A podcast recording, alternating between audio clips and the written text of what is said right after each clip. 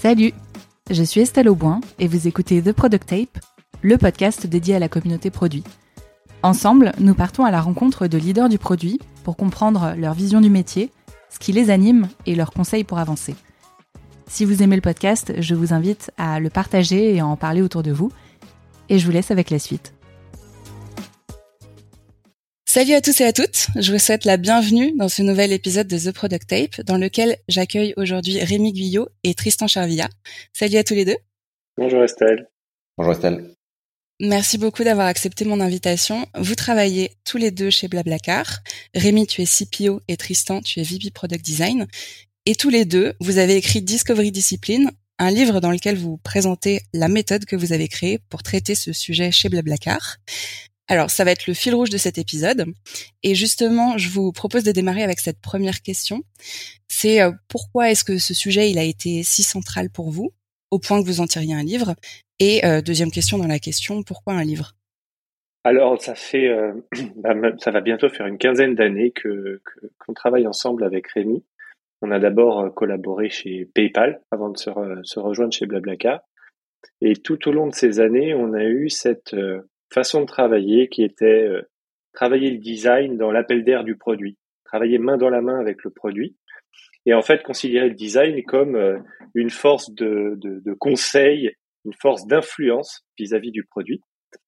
Et donc pour faire ça, on a toujours travaillé des outils, des méthodes, des astuces, euh, justement pour aller donner de la valeur au produit avec ce regard du designer, ce regard customer centric, comprendre les besoins du produit et l'alimenter avec les méthodes design.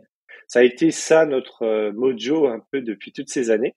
Et donc au fur et à mesure du temps, ben, on a cherché euh, des méthodes, des exercices qui se prêtaient bien dans cette collaboration produit et design. On a accumulé à travers le temps des idées, des présentations, des façons de travailler. Et puis, euh, arrivé chez Blablacar, on a eu l'opportunité d'avoir d'abord un, un, environnement extrêmement favorable pour l'innovation et pour la mise en place de méthodes. Et puis on a eu une position dans l'entreprise qui faisait que bah à ce moment-là, on attendait de nous aussi euh, une proactivité sur la mise en place de structures et de méthodes. Donc ça a été un environnement parfait pour euh, regrouper toutes ces méthodes et tous ces outils qu'on avait imaginés dans le temps, les mettre sous une forme euh, un petit peu plus structurée ou en tout cas tout, tout regrouper ensemble et faire travailler les équipes produits et design avec cette méthode.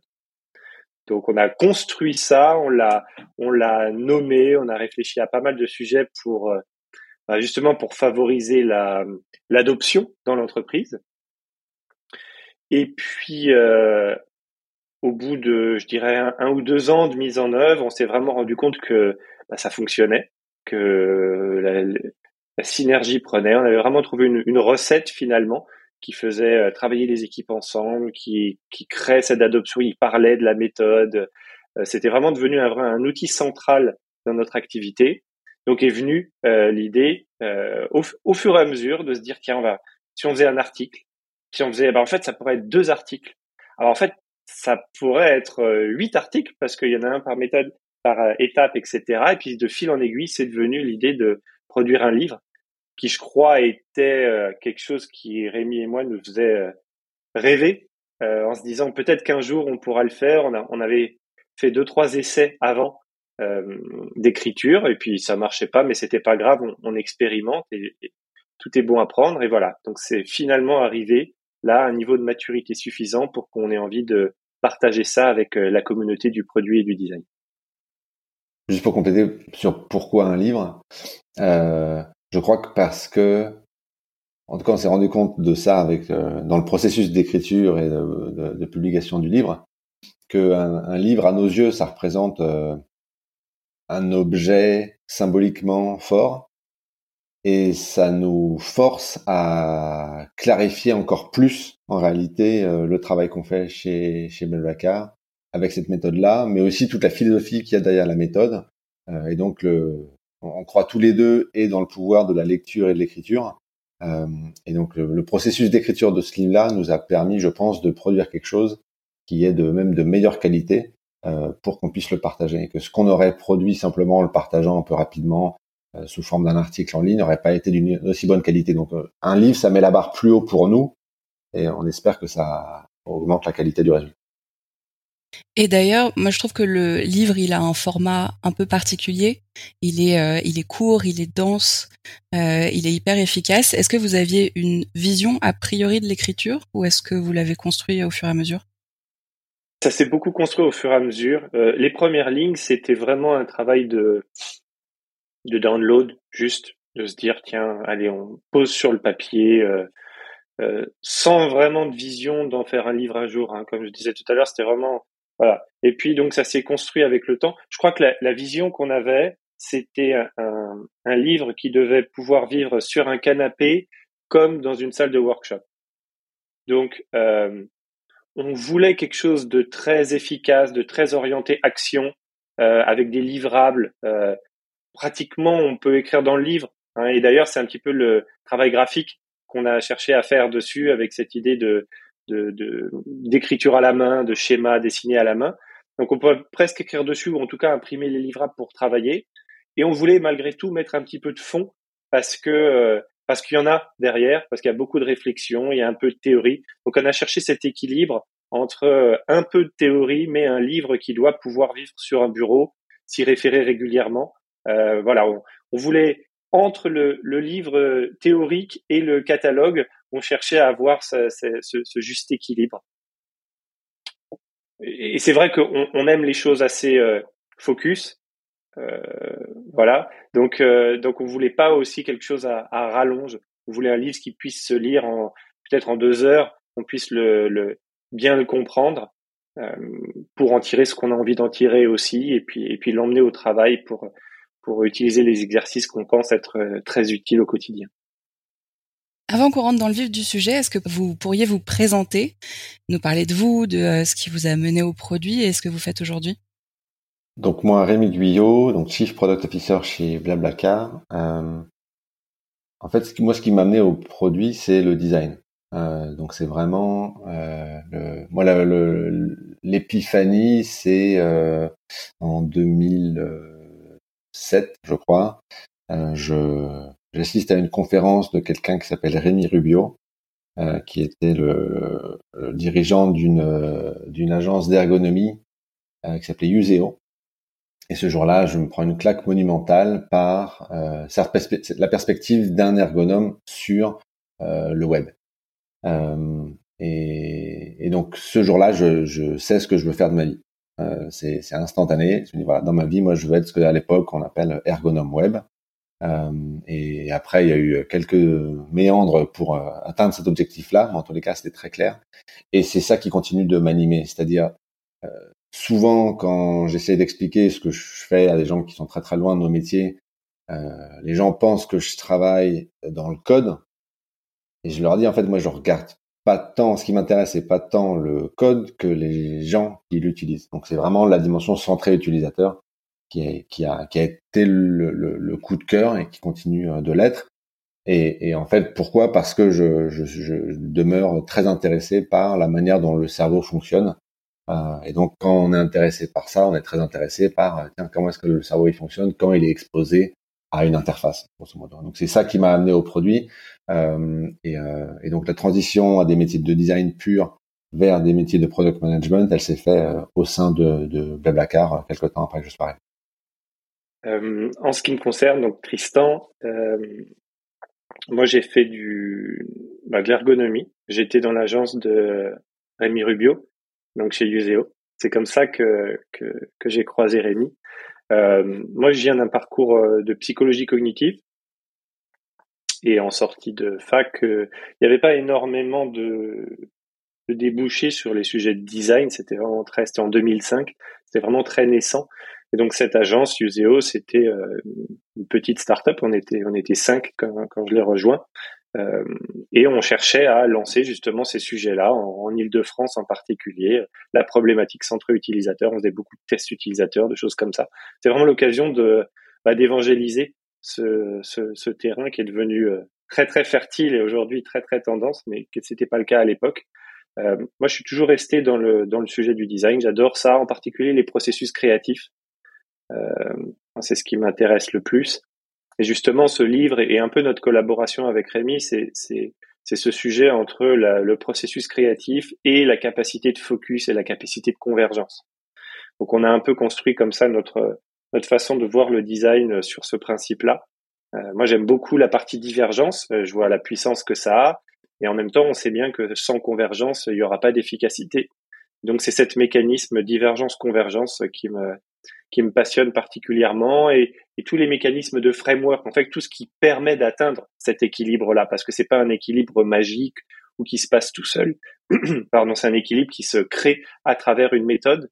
Euh, J'aime beaucoup cette idée de de la créativité dans un cadre et que sans cadre, finalement, la créativité existe, mais on n'arrive pas à la, à, la, à la, diriger. Donc, on passe un petit peu de l'art au design où l'art pose les questions très librement et le design cherche à apporter des réponses et ces réponses-là, elles s'apportent dans un cadre. Voilà, moi, ce qui me, ce qui me fascine, c'est ça. Super. Et avant de, avant de, de, revenir en détail sur la méthode, euh, peut-être pour commencer, est-ce qu'on pourrait revenir ensemble sur euh, le contexte de votre réflexion? On en a parlé un petit peu en introduction. Est-ce que vous pourriez expliquer les grandes étapes qui vous ont conduit progressivement à créer votre propre approche? Le contexte qui nous a euh, amené à prendre cette approche, je crois que ça a été vraiment la compréhension des difficultés de convergence dont je parlais tout à l'heure. Avec euh, avec Rémi, on a on a eu la chance chez PayPal d'être là au moment où la vague design thinking euh, prenait vraiment de la force. Et donc, euh, bah, chez PayPal, ils avaient décidé, ou même au, au, niveau du groupe eBay à l'époque, PayPal appartenait à eBay, ils avaient décidé de faire venir des gens euh, évangélistes de ces sujets-là, donc à un niveau vraiment très exec, qui venaient en particulier de Intuit. Alors, peu de gens en France connaissent Intuit. Alors, c'est une, une, une, entreprise absolument fantastique, extrêmement centrée utilisateur, plus que ce que j'ai jamais rencontré. C'est une, une, une, boîte américaine qui est en fait gigantesque, mais qui, est très peu présente en France. Donc, ils avaient fait venir des, des mentors de là-bas et on a eu la chance de pouvoir un peu s'onboarder là-dessus, d'être les points de contact de ce, cette vague design thinking en Europe pour PayPal. Et on a beaucoup pratiqué, donc on a beaucoup pratiqué ces méthodes avec le produit d'exploration, de d'itération et puis de tenter de trouver des solutions sur à partir d'une problématique utilisateur. Il y a énormément de choses qui nous ont inspirés dans l'écriture de ce livre, de cette époque-là. Par contre, on, est arrivé à un constat après un, bon paquet d'itérations, c'est que très souvent, on, on, avait du mal à finir euh, les sessions sur des choix forts, euh, qu'on avait des techniques de vote ou, ou de retour utilisateur avec des tout petits échantillons qui faisaient qu'on était très frustré à la fin d'avoir fait une belle semaine de réflexion avec des gens brillants et d'aboutir, euh, je caricature à peine, d'aboutir à, à, un prototype en pâte à modeler euh, dont on était plus ou moins fier en se disant bah voilà on a creusé une idée une perspective on a eu des retours utilisateurs. Mais enfin on va faire quoi de ce prototype en pâte à modeler? Ça va pas partir en dev demain ça c'est pas possible ça. Et moralité une énorme partie des sessions qu'on a pu mettre en œuvre ben elles se terminaient avec beaucoup d'enthousiasme de merci mais pas avec euh, de de next euh, en product delivery voilà c'était un peu notre constat et ça, on le voit toujours. Donc, extrêmement bonne méthode de, d'évangélisation. Mais par contre, il nous manquait toujours cette phase de très bien, mais comment est-ce que ça part en delivery après? Et ça, ça a été vraiment une source d'inspiration en se disant, ben voilà, le, on, est devenus tous très bons en, en, en Diverge. On sait tous générer des idées, euh, mettre en place un, un, workshop où on dit on juge pas les idées, on y va, on lance, ça y est, on sait faire. C'était pas toujours le cas. Hein. À une époque, on avait du mal à ça. Il fallait décomplexer. Mais ça, ça y est, je crois que la majorité des, des entreprises, en tout cas avec lesquelles on, on, travaille, elles sont décomplexées sur euh, lancer des idées, mais elles ont toujours un, un mal terrible à converger. Donc, euh, donc le, le, fond de notre travail, de notre méthode, ça a été ça, c'est ces étapes qui permettent d'aborder les sujets clés, euh, autant de business que de positionnement stratégique, que de marketing, que de design, systématiquement avec une activité d'exploration mais toujours avec un livrable extrêmement clair et difficile, discipliné euh, de convergence pour arriver à des choses solides qui permettent de construire le produit. L'ambition étant qu'à la fin d'un cycle ou deux, enfin en tout cas à la fin de la pratique de notre euh, euh, discovery discipline, la suite, c'est du delivery. C'est pas une réflexion supplémentaire en se disant qu'est-ce qu'on va faire maintenant de ce qu'on a construit, parce que ce qu'on a construit, c'est prêt pour la délivrer. Peut-être qu'un autre élément de contexte euh, qui a vraiment précédé la mise en place euh, de la méthode chez Blablacar, c'était parce qu'on était à la recherche d'un équilibre entre impact et autonomie des équipes. Euh, et à cette époque-là, donc on avait plusieurs plusieurs squads et on se rendait compte que euh, c'était indispensable que les équipes aient l'autonomie, euh, donc des équipes cross-fonctionnelles avec plusieurs développeurs, un designer, un product manager, etc. Mais c'était pas vrai que simplement leur donner un objectif et les laisser se débrouiller était suffisant. En tous les cas, euh, à l'époque on l'a mis en œuvre, on se rendait compte qu'il y avait un équilibre à trouver entre offrir euh, euh quelques éléments de guidage très forts qui laissait euh, beaucoup euh, d'autonomie. Donc il y avait un équilibre entre les deux, et donc c'est ça que euh, qu'on a essayé vraiment d'apporter avec cette méthode-là, de faire en sorte que les équipes aient énormément de décisions à prendre, des décisions fondamentales dans la recherche de, la solution à, proposer et la compréhension du problème, mais au sein de d'étapes précises, systématiques, incontournable. Euh, et donc cet équilibre-là, c'était le pari de la méthode. Euh, on pense l'avoir trouvé avec les, avec ce qu'on raconte dans le dans le livre.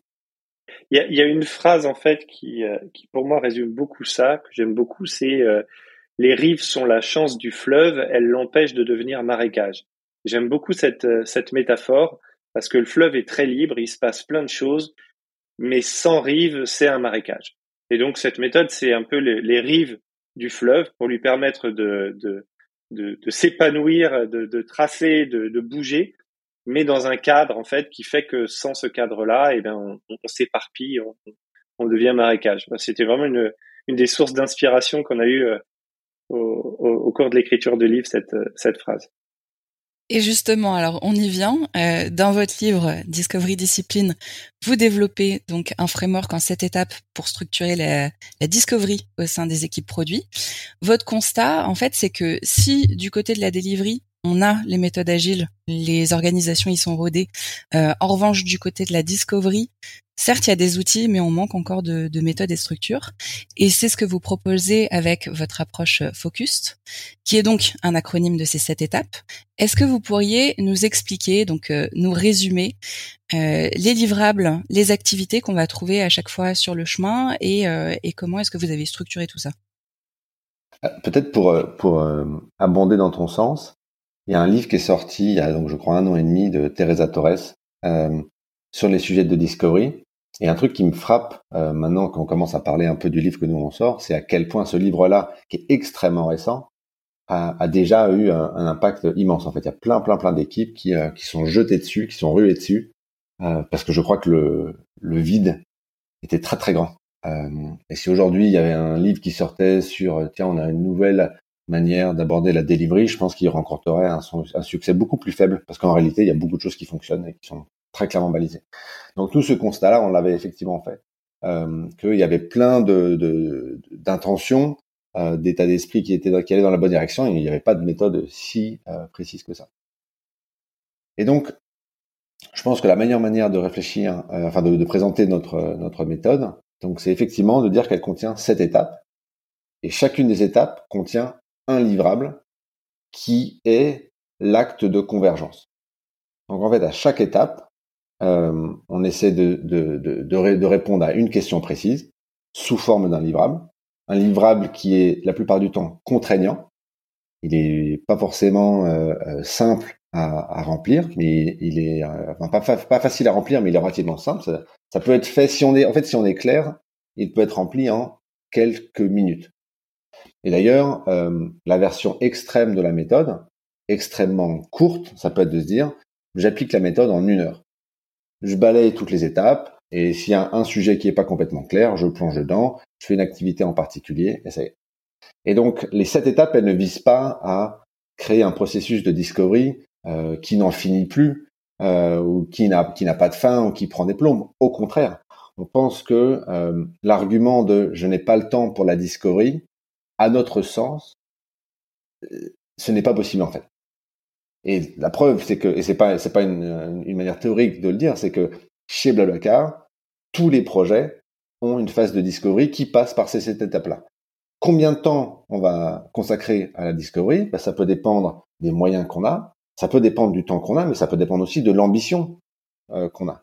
Et c'est pour ça que la première étape, qu'on appelle frame, euh, elle vise précisément à, clarifier ça. Donc, je pense qu'on peut se concentrer sur les livrables et pas tant les activités qui permettent de les remplir, parce que c'est les livrables qui apportent le plus de structure. Euh, au sein de Frame, ce qu'on cherche à faire, c'est définir quel est l'objectif précis sous forme d'une métrique de succès, euh, quel est ce qu'on appelle le damage control, c'est-à-dire quel est l'impact négatif, l'effet de bord qu'on pourrait créer en atteignant cette métrique de succès. Et troisièmement, ce qu'on appelle le time box, c'est en fait on définit euh, quelle quantité d'efforts on veut mettre dans ce, dans ce travail de discovery. Et ces trois éléments sont extrêmement clés parce qu'en réalité, ils vont conditionner toute la suite. Et ce qu'on cherche dans ce livre à la là c'est simplement de la cohérence. Je prends un exemple. Je suis un site de e-commerce et je définis dans ce travail de discovery euh, euh, que je voudrais doubler mon taux de conversion, qui est quelque chose de faramineux à accomplir.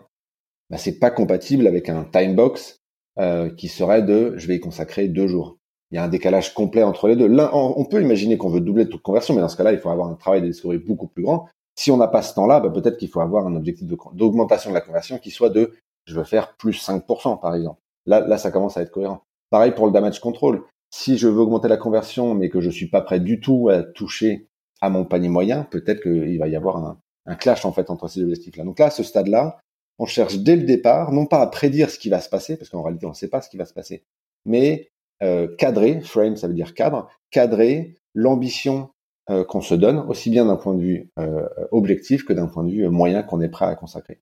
Et donc ça, c'est le premier objectif. C'est un bon exemple de ce que je disais. Si on est clair, ça prend moins d'une minute à remplir. Et si on n'est pas clair, probablement que ça vaut le coup de prendre un peu plus de temps. Et c'est là où, et c'est ce qu'on fait à chaque étape, on va proposer un certain nombre d'activités qui vont essayer, si on n'arrive pas à y répondre correctement, bon bah pour la métrique de succès, est-ce qu'il y a des d'autres métriques euh, dans l'entreprise qui sont identifiées comme étant euh, prioritaires pour la boîte? Et donc peut-être c'est de là dont il faudrait s'inspirer pour pour les, les transformer en, en, quelque chose de plus précis, euh, etc. Et donc voilà, cette étape frame, le livrable, euh, trois trois informations à remplir. Si on est clair, on peut passer à l'étape suivante. La deuxième étape, donc le haut de focus, c'est observe. Et là, on est sur une activité qui cherche à aller euh, découvrir euh, la problématique utilisateur qui va nous permettre d'atteindre les objectifs qui se cachent derrière les, objectifs définis dans l'étape précédente euh, frame. Et on est sur une activité qui ressemble à ce qu'on fait dans certaines sessions de design thinking, de plonger dans une réalité utilisateur.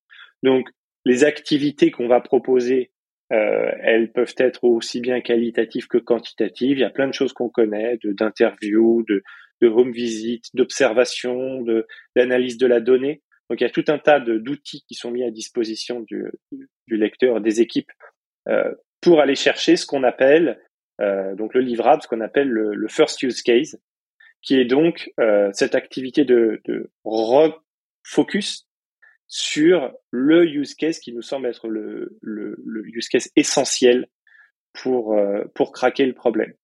Donc l'activité de découverte, elle est assez classique pour des designers et des product managers qui connaissent ces méthodes. L'activité de convergence, elle, est particulièrement complexe parce qu'on sait bien que quand on va chercher des problématiques, on en trouve énormément. En fait, on, dans un sens, on, jette un petit peu la matière en l'air, il y a plein de poussière, on trouve tout un tas de problèmes et puis de paradoxes. Hein. Les êtres humains, c'est des êtres de paradoxes. Donc, euh, donc ça, on, on, arrive à générer de la matière. La difficulté, c'est de tout ça, quel est le use case essentiel sur lequel il faut se concentrer? Voilà. Quel est le use case qui va faire la différence? Parce qu'on sait très bien que adresser cinq ou six use cases différents, adresser de la, de la divergence de use case, c'est extrêmement compliqué. Euh, soit on se perd, soit euh, on les fait à moitié. on prend dans le livre un exemple qui nous a beaucoup marqué, qui était l'émergence de, de l'iPod d'Apple, qui était vraiment très intéressant parce que ça a vraiment été, pour ceux qui l'ont qui l'ont vécu, ça a été vraiment un, un, un raz de marée hein, cette euh, cet iPod. Ils ont pris 75 du du marché en, en, quelques années. C'était vraiment euh, le lecteur euh, MP3 de l'époque. Alors maintenant tout ça, ça a convergé vers un téléphone, mais et ce qui était très intéressant à voir, c'est que c'était un, un lecteur qui finalement avait assez peu de fonctionnalités par rapport au, au reste du marché. Euh, il y avait plein de choses qu'il faisait pas que les autres faisaient. Mais il était un lecteur de musique exceptionnel parce qu'il était vraiment fait pour le first use case qui était ce plaisir de euh, naviguer dans mes morceaux et de les jouer en fait. C'est tout ce à quoi il permettait. Euh, et je sais pas si vous vous souvenez, mais euh, mais il fallait aussi utiliser iTunes pour gérer cette device là et iTunes c'était un enfer. et donc en fait non mais c'était c'était fou parce qu'on acceptait tout ça pour le plaisir d'écouter la musique sur ce sur ce baladeur qui était en fait complètement fait euh, sur le first use case qui était je veux simplement écouter ma musique, je n'ai pas envie de fabriquer des playlists, envoyer des messages, euh, regarder des photos, tout ça, tout ça c'était pas fait pour ça euh, à l'époque. Et d'ailleurs, l'un des, des, concepteurs de, de, de, cet iPod disait que c'était le probablement la meilleure décision qu'ils aient prise, c'était de d'utiliser iTunes et de déporter les fonctionnalités dedans, parce que ça leur a permis de faire une device parfaitement adapté sur un, first use case. Donc voilà, l'activité est exactement de la même manière, quand on va le répéter à chaque étape, si on est extrêmement clair sur le use case qu'on cherche à adresser, ça prend le temps de remplir euh, cinq lignes de description. Par contre, si on n'est pas d'accord, et c'est là aussi que c'est intéressant à, à, travailler en équipe, c'est qu'on se rend vite compte si on est d'accord ou pas d'accord. Ah, je veux ce use case là, oui, oui, mais alors et celui-là aussi, et puis s'il fait ci, et s'il fait ça, etc. Et très vite dans la discussion, on se rend compte qu'en fait, on est, on n'est pas clair sur le use case essentiel qu'on a envie d'adresser. Donc, de la même manière, hein, quand on est clair, ça va vite. Quand on n'est pas clair, eh ben, ça nous permet de travailler sur cette clarification et euh, de sortir tous alignés. Ce qui est, ouais, vas-y. Ce qui est intéressant, c'est que quand on fait cet exercice, on remarque que même s'il y a un, un espace, un, un, changement, un ralentissement dans le projet, où les équipes partent les unes vers les unes les autres des directions différentes pour une raison ou une autre, quand on se retrouve, le fait d'avoir imaginé et défini le use case ensemble, on recrée une convergence instantanée. C'est-à-dire qu'on se quitte sur un vrai livrable précis, une vraie intention précise. Et ça, on l'a constaté dans, dans, dans, des pratiques, euh, même dès l'époque de PayPal, où ou de faire ce travail en équipe avec des développeurs, des, des gens du marketing, peu importe, une équipe cross-fonctionnelle, ça permettait vraiment d'aligner la vision de tous euh, et ça tenait dans le temps. Et ça aussi, ça a énormément de valeur. Une anecdote euh, récente, a une, une, designer chez Blablacar qui est arrivée relativement récemment et donc qui découvrait un peu cette méthode-là. Et en particulier sur un projet, euh, c'est elle euh, qui a mené le travail euh, pour l'équipe de, euh, de, clarification du, du, du, first use case, donc de clarifier quel était le cas d'usage essentiel. Et elle l'a euh, très très bien fait en un temps relativement court, en s'appuyant sur beaucoup de données utilisateurs qu'on avait déjà récoltées, mais elle a fait le travail de synthèse. Et en, à la fin de ce travail-là, son manager lui demande alors euh, comment ça s'est passé, comment tu te sens, qu'est-ce que t'en penses, etc. Il dit ah, je suis extrêmement mal à l'aise. Et lui il s'attendait à l'inverse, il s'attendait à de la fierté, etc. Il dit ah, non, je suis très très mal à l'aise. Bon, et donc il creuse, il dit mais pourquoi t'es es mal à l'aise? T'as fait un super tas, ça a vachement clarifié la suite et tout. Il dit ah non mais tu comprends pas. Si c'est ça le first use case, il y a qu'une solution possible en fait. Et comme elle, elle avait l'habitude en tant que designer d'interface au moment de la création d'interface d'explorer 40 000 solutions parce qu'il y avait plein de champs des possibles qui étaient encore ouverts, elle n'avait pas l'habitude de dire ah mais en fait si le cadrage a été bien fait au démarrage, parfois la solution elle est limpide. Et là, c'était un travail, dans l'occurrence, de clarification du problème qu'on cherchait à résoudre. Il n'autorisait pas 40 solutions. Dans sa tête, en tout cas, à ce moment-là, il n'autorisait qu'une seule. Et c'est vrai que c'était un peu déstabilisant par rapport à sa manière de travailler. Euh, nous, on pense que c'est un, des bénéfices de l'approche. Et d'ailleurs, c'est pour ça qu'au départ, c'était un peu des mécanismes de défense qu'on a construit, celui-là en particulier, en tant que designer, de se dire si on veut tenir les délais, on peut pas explorer 40 options. Il va falloir qu'on en explore quelques-unes en détail pour atteindre de la qualité, Donc, il va falloir en éliminer plein, mais sur quels critères? Ben Là, on vient d'en écrire deux. Le critère de succès du projet, le first use case. Déjà, ces deux, rien que ces deux étapes-là, en réalité, elles éliminent énormément de, de, solutions possibles. Et nous, on pense que c'est une bonne chose, en fait. On pense pas du tout que c'est un, un, problème. C'est top. Ça veut dire que on va arriver plus vite à trouver la bonne solution, hein, avec plus de confiance. Deux, et vu qu'on l'aura trouvé plus tôt, on pourra délivrer une solution de meilleure qualité. Trois, donc tous ces bénéfices-là, euh, ils, ils, font partie de ce que la méthode elle est, elle est censée apporter. Ouais. Absolument. Et donc euh, la, la, troisième étape, euh, le C de votre focus, c'est claim. Alors claim, je crois que c'est une une des étapes euh, qui peut créer de la controverse, puisque on prétend qu'il est préférable de définir la promesse marketing du produit avant de savoir quel produit on veut construire. Et ce qui est rigolo, c'est que hier soir, j'étais en train de lire un, un, un article euh, écrit par euh, Tony Fadell, qui est euh, une des personnes qui a été le plus impliquée dans la création de l'iPhone, cette fois, pas de, pas de l'iPod, et qui expliquait que, c'était exactement sur cette manière de, de réfléchir qu'ils ont conçu l'iPhone, c'est-à-dire qu'ils ont réfléchi à la promesse qu'ils voulaient faire dans une keynote, et après ils se sont dit, bon, comment est-ce qu'on pourrait construire un produit qui est à la hauteur de cette promesse-là? Et donc les type claim, elle, elle, correspond exactement à ça. Il y a une autre source d'inspiration chez Amazon euh, où il y a énormément de projets qui commencent par euh, une, un communiqué de presse. Il démarre par le communiqué de presse et ce communiqué de presse euh, euh, euh définit euh, ce qu'on va devoir concevoir ensuite. Et donc ça, c'est quelque chose qui est un peu déstabilisant pour des équipes qui ont l'habitude de euh, foncer dans la construction d'un produit, dans la conception et la construction d'un produit, et à la fin se dire bon, euh, quelle couche de peinture il faut qu'on mette par-dessus pour être capable de le vendre à des gens. Et nous, on pense que c'est parce qu'on est extrêmement clair sur la promesse qu'on va faire qu'on va être capable de faire des choix très éclairés sur qu'est-ce qu'on va construire.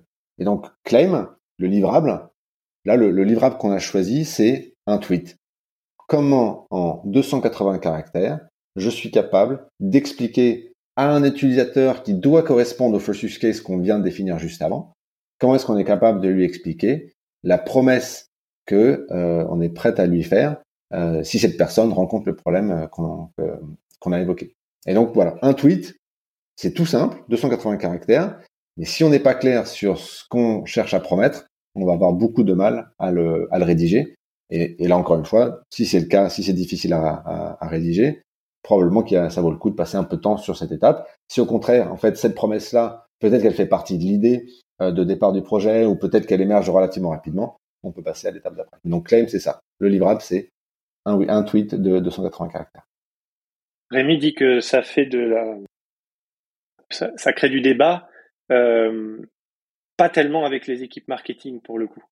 Euh, pour l'avoir, euh, pour l'avoir pratiqué et partagé, je crois que c'est un, un vrai soulagement pour les équipes marketing d'imaginer qu'on va travailler le positionnement très en amont dans le cycle de, conception. C'est plus difficile là pour le coup pour le pour les product managers et, les designers d'accepter cet effort supplémentaire, mais mais en fait qui est une aide extraordinaire.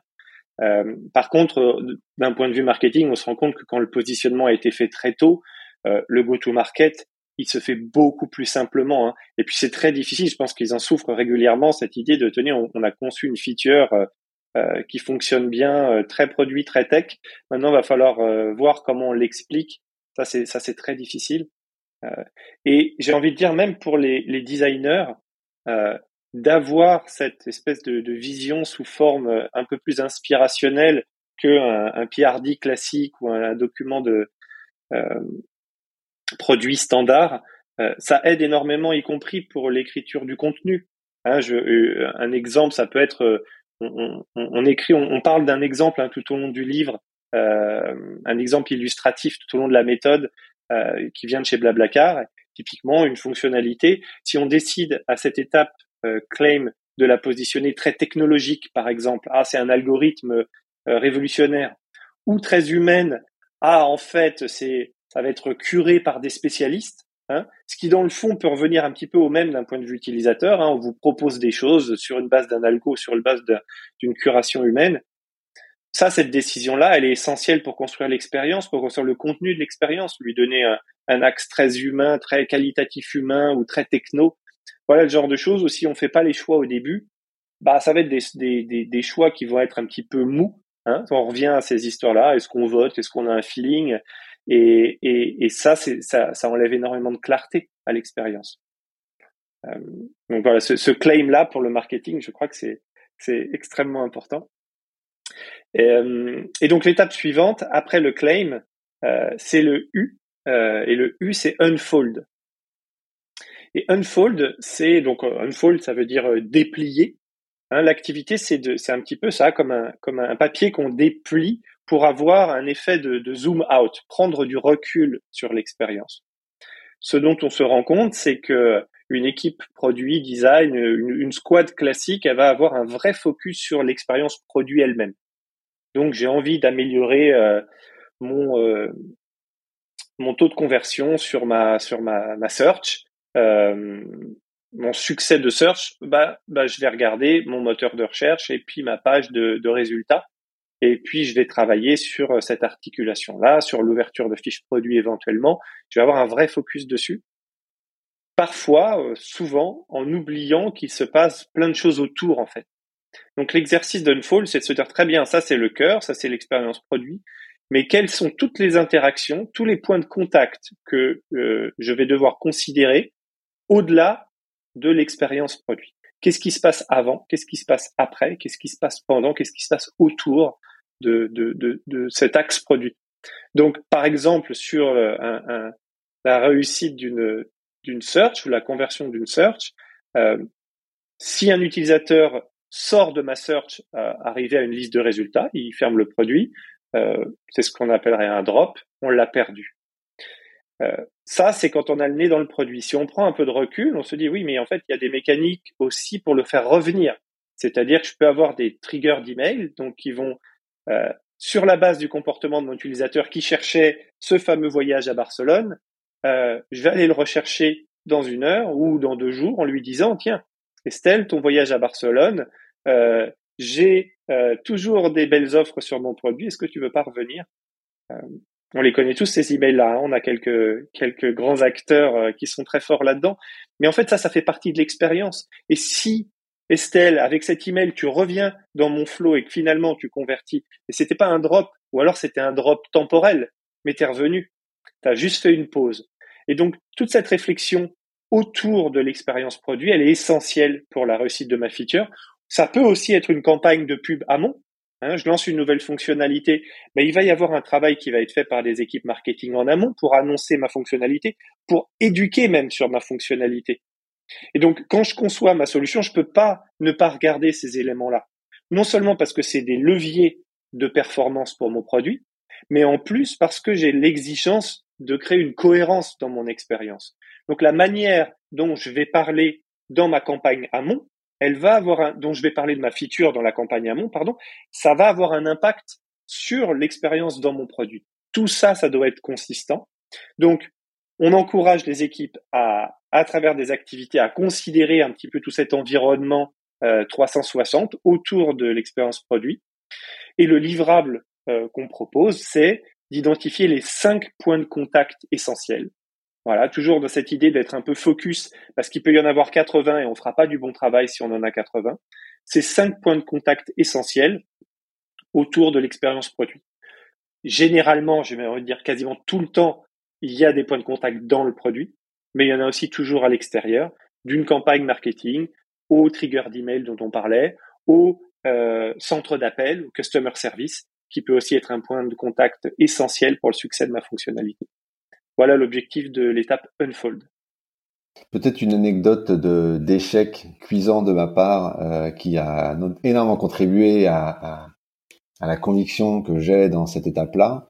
C'était au début de ma carrière chez, chez PayPal. Je travaillais sur un projet qui s'appelait euh, le Security Center, qui était un, un projet, euh, donc PayPal, euh, euh, moyen de paiement très axé sur les sujets de de, sécurité des moyens de paiement, etc.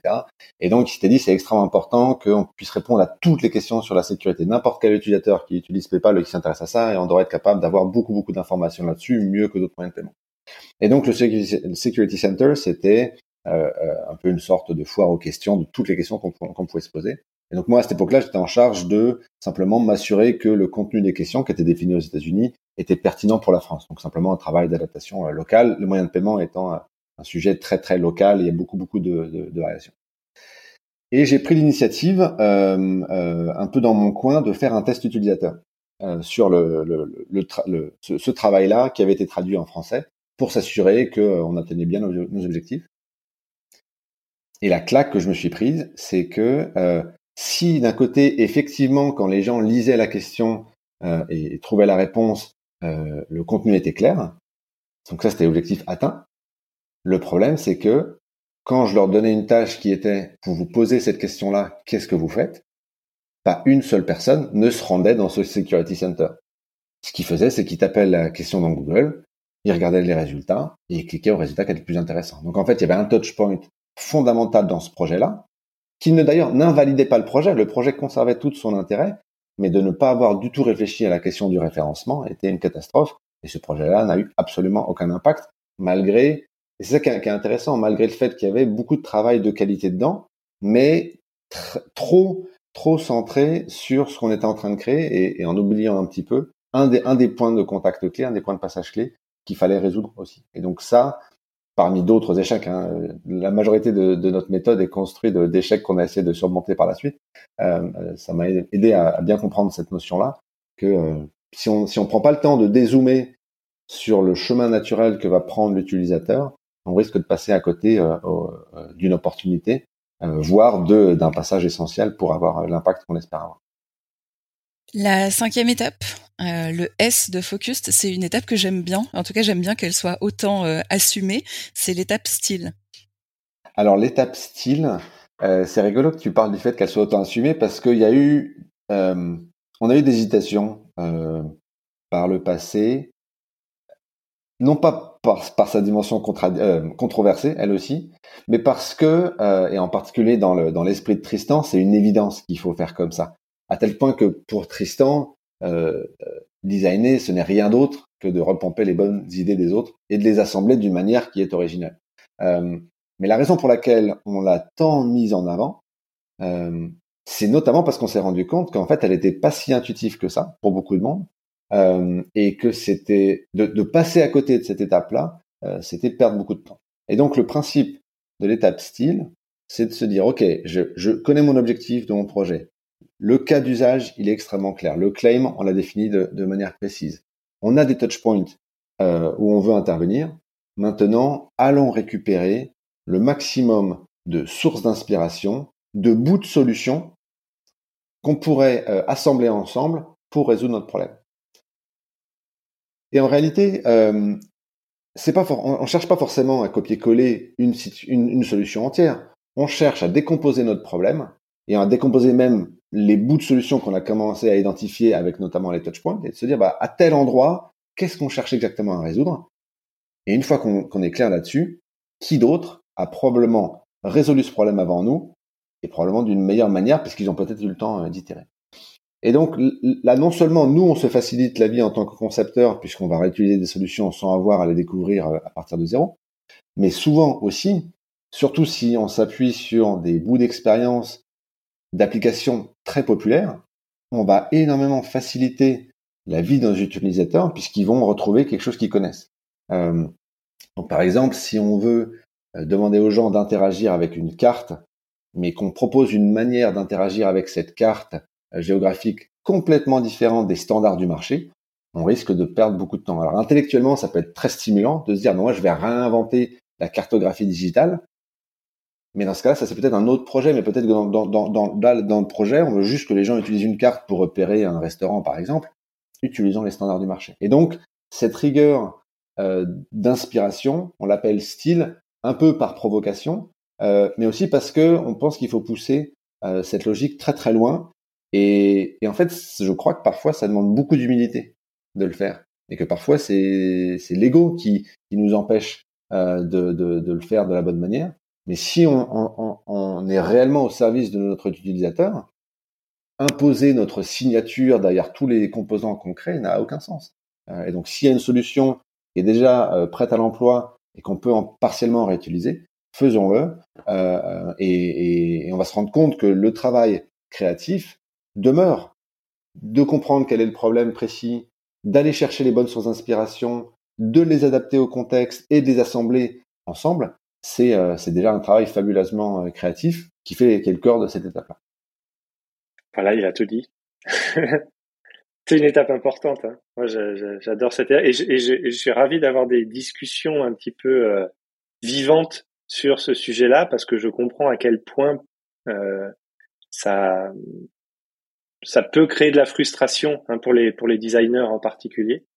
Euh, mais d'expérience, les designers qui se mettent à pratiquer ça, euh, ils finissent par y trouver euh, énormément de énormément d'aide, énormément de plaisir parce que l'activité de recherche des éléments à réutiliser, en fait, elle-même, elle est fascinante. Elle est parfois même encore plus excitante que chercher la solution soi-même. Et je crois que on, aurait pu appeler ça inspiration parce que c'est c'est la façon très pudique euh, qu'utilisent les musiciens pour euh, pour parler de, de cette activité de, de vol. Certains l'assument très bien, d'autres disent ah, je, m'inspire. Mais s'inspirer, en fait, c'est avoir digéré énormément de patterns faits par les autres et qu'on le veuille ou non, on les réutilise pour euh, pour reconstruire des choses derrière. C'est c'est c'est l'étape inspiration. Non, peut-être juste que là, un, élément à rajouter, c'est que euh, cette manière de concevoir la création, on l'applique à un niveau méta euh, complètement dans notre livre, c'est-à-dire que euh, à la fin de notre livre, on remercie énormément de gens et notamment énormément de gens qui quelque part ont contribué à ce livre-là parce que par leurs idées, par leurs leurs astuces, nous ont énormément inspirés et on, on, a complètement intégré des, des, des, tonnes hein, de, de, de personnes dans ce livre-là par ce processus-là. Euh, et probablement que ces personnes-là avaient fait pareil avec d'autres personnes avant eux, etc. Et c'est sans fin. Et, et, on pense que c'est ça, le, la création. C'est rien d'autre chose que ça. Et donc, euh, nous, on, on l'assume. Euh, cette, euh, cette idée de remercier précisément les personnes qui nous inspirent, qui nous inspirent, elle est, elle vient en partie d'un romancier qui s'appelle Pierre Lemaître, qui, qui, euh, qui, a écrit quelques romans à succès récemment. Et à la fin de tous ses livres, il mentionne tous les auteurs dont il a repompé des phrases dans son roman. et je trouve cette transparence très admirable. Voilà, donc on a essayé de se tenir à cette, voilà, à cette même rigueur intellectuelle. La sixième étape, c'est l'étape execute. Alors, si on, si on regarde un peu en arrière, donc on a un objectif, un KPI et un damage control très clair. On a un use case, on a un positionnement euh, de notre fonctionnalité. On a regardé en 360 les touchpoints qui pouvaient exister autour. On a ramené avec nous des éléments qui nous semblent euh, clés, constitutifs de la solution qu'on a envie d'envisager. Donc là, on a beaucoup de matière et on est prêt à ce moment-là à concevoir, à commencer à fabriquer cette solution. Donc à la concevoir d'un point de vue essentiellement euh, euh, maquette. Hein, on n'est pas on n'est pas dans le code, hein, on est toujours en discovery, mais là on va pouvoir commencer à, à concevoir. Euh, donc oui, là là on est prêt. Il y a, y, a, une métaphore qu'on qu'on travaille en ce moment que je trouve que, que, que Rémi a ramené que je trouve vraiment fascinante. C'est c'est le jeu du qui est. Estelle, je suis sûr que tu as joué à, à. Hein. On a tous joué à qui est. Oui, oui.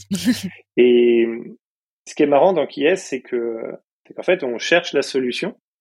Et la solution, elle apparaît au fur et à mesure qu'on pose des questions, au fur et à mesure qu'on récupère des indices.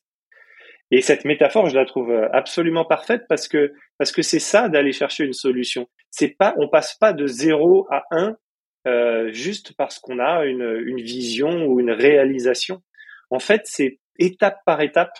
Voilà, est-ce qu'il a des moustaches? Non, il n'a pas de moustache, très bien. Alors euh, j'enlève tous ceux qui ont des moustaches, et puis euh, est-ce qu'il a les cheveux frisés? Non, etc., etc.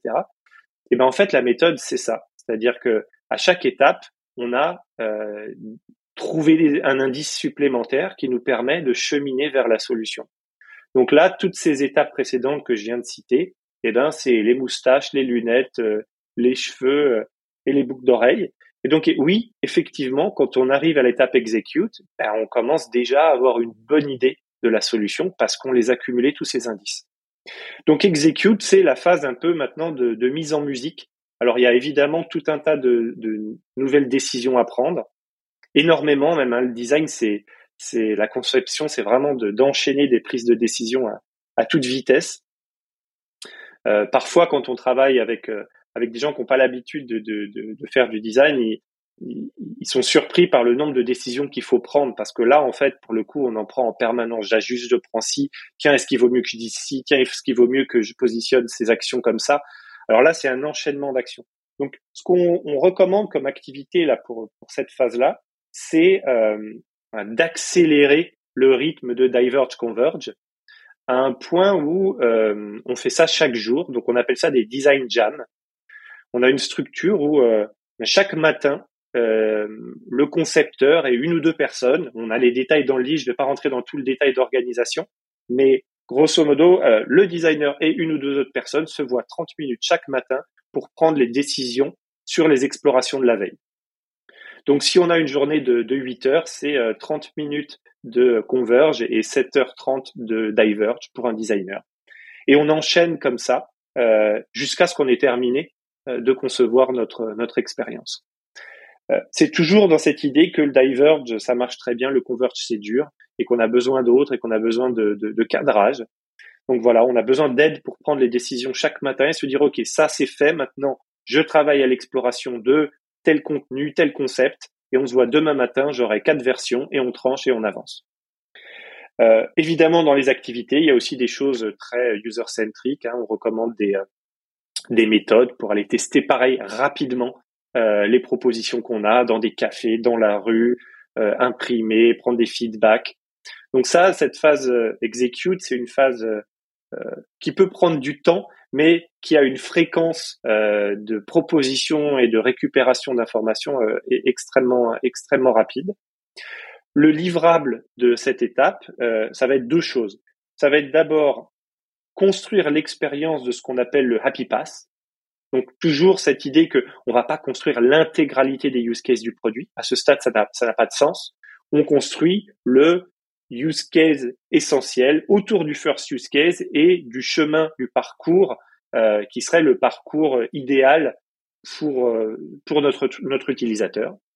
Ça, on essaie de le construire avec le prototype le plus précis possible. Hein, on itère, mais l'objectif c'est d'atteindre quelque chose de précis. Et j'insiste sur une chose, y compris le contenu. Hein, le contenu, c'est souvent quelque chose qu'on traite plus tard. J'entends énormément de, d'équipes dire ah ben voilà tiens regarde on va faire ça euh, le contenu fait pas attention on peut pas ne pas faire attention au contenu il y a Fred Mazella qui est évidemment une source d'inspiration euh, euh, immense pour nous c'est très difficile de faire des design reviews avec Fred Mazella faut le savoir parce que justement il attache beaucoup d'attention à ces choses là et il dit là, si, je lui présente une maquette pas finie, il me dit là, tu es en train de me présenter un morceau de musique avec des fausses notes et tu me demandes de pas faire attention aux fausses notes et de donner un avis sur ton morceau. Mais je peux pas ne pas faire attention aux fausses notes. Évidemment que je les entends. Et donc, je peux pas te donner un avis sur la qualité de ton morceau. Euh, bah, il y a vraiment de ça. Donc, euh, la fin d'execute, c'est, c'est une proposition finie. Évidemment avec des défauts, mais pas des défauts visibles qu'on assume. Des défauts qu'on n'a pas vus et qu'on est ravi de corriger. Et la deuxième chose qu'on demande dans ce, dans ce livrable, c'est les trois hypothèses qu'on a envie de valider. Les trois hypothèses qui font que si elles sont vérifiées, notre euh, proposition, notre expérience, elle est bonne pour partir en delivery. Voilà. Donc il faut que mon utilisateur ait compris ma fonctionnalité, qu'il soit capable de me l'expliquer correctement, qu'il ait réussi à l'activer, euh, et puis qu'il ait euh, euh, transformé sur mon produit, voilà, qu'il est payé par exemple. Je l'ai compris, je l'ai activé et je, l'ai payé. Ça, ça peut être trois hypothèses.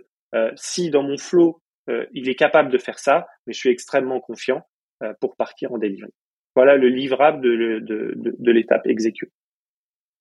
Et la toute dernière étape, c'est l'étape Decide, qui, comme son nom l'indique, est une étape d'alignement et de prise de décision. Oui, absolument. Et, donc c'est l'étape qui conclut pour nous euh, la phase de discovery. Et, un point qui est extrêmement important, c'est aussi potentiellement l'étape qui peut démarrer un processus de delivery. Euh, et ça, c'est extrêmement important pour nous parce qu'on voulait pas qu'il y ait cette sorte de phase de discovery très exploratoire.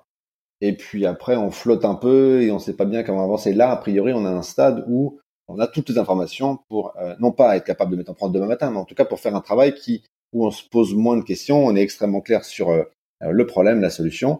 Et, et, et d'ailleurs, on peut avoir plein plein de discussions qui sont parfois de l'ordre technique, évidemment, mais en tous les cas, on, est très clair sur, euh, sur la solution qu'on va pouvoir euh, amener en délivrer. Et donc, en fait, cette étape-là, euh, le livrable, c'est un accord de l'équipe, en réalité. comment atteindre cet accord-là? Ben Là, on va s'appuyer sur les deux éléments que Tristan vient de décrire. Donc, on a un prototype, donc un artefact de la solution. On a des hypothèses qui sont des paris que l'équipe a faites sur pourquoi euh, est-ce que cette solution euh, pourrait fonctionner Et on va essayer d'apporter de, la conviction à l'équipe. Il y a plein de manières de faire en fonction du temps qu'on a et de l'importance du projet. On va pouvoir utiliser différentes euh, activités. Mais en tous les cas, en sortie de ces activités-là, qui vont souvent consister à exposer des utilisateurs à ce prototype-là, et on va essayer de s'assurer que les hypothèses qu'on a formulées se vérifient par l'utilisation. On peut imaginer plein plein de manières de faire, mais à la fin, on veut que l'équipe prennent position.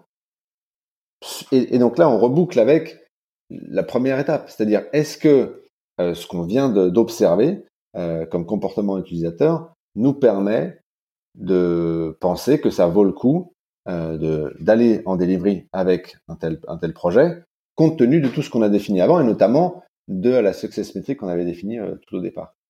Et c'est une décision de la part de l'équipe, c'est pas une évidence, et c'est euh, parfois c'est très très clair, parfois c'est discutable, parfois c'est un échec total, mais dans tous les cas, c'est bien l'équipe qui a mené ce projet qui doit se positionner.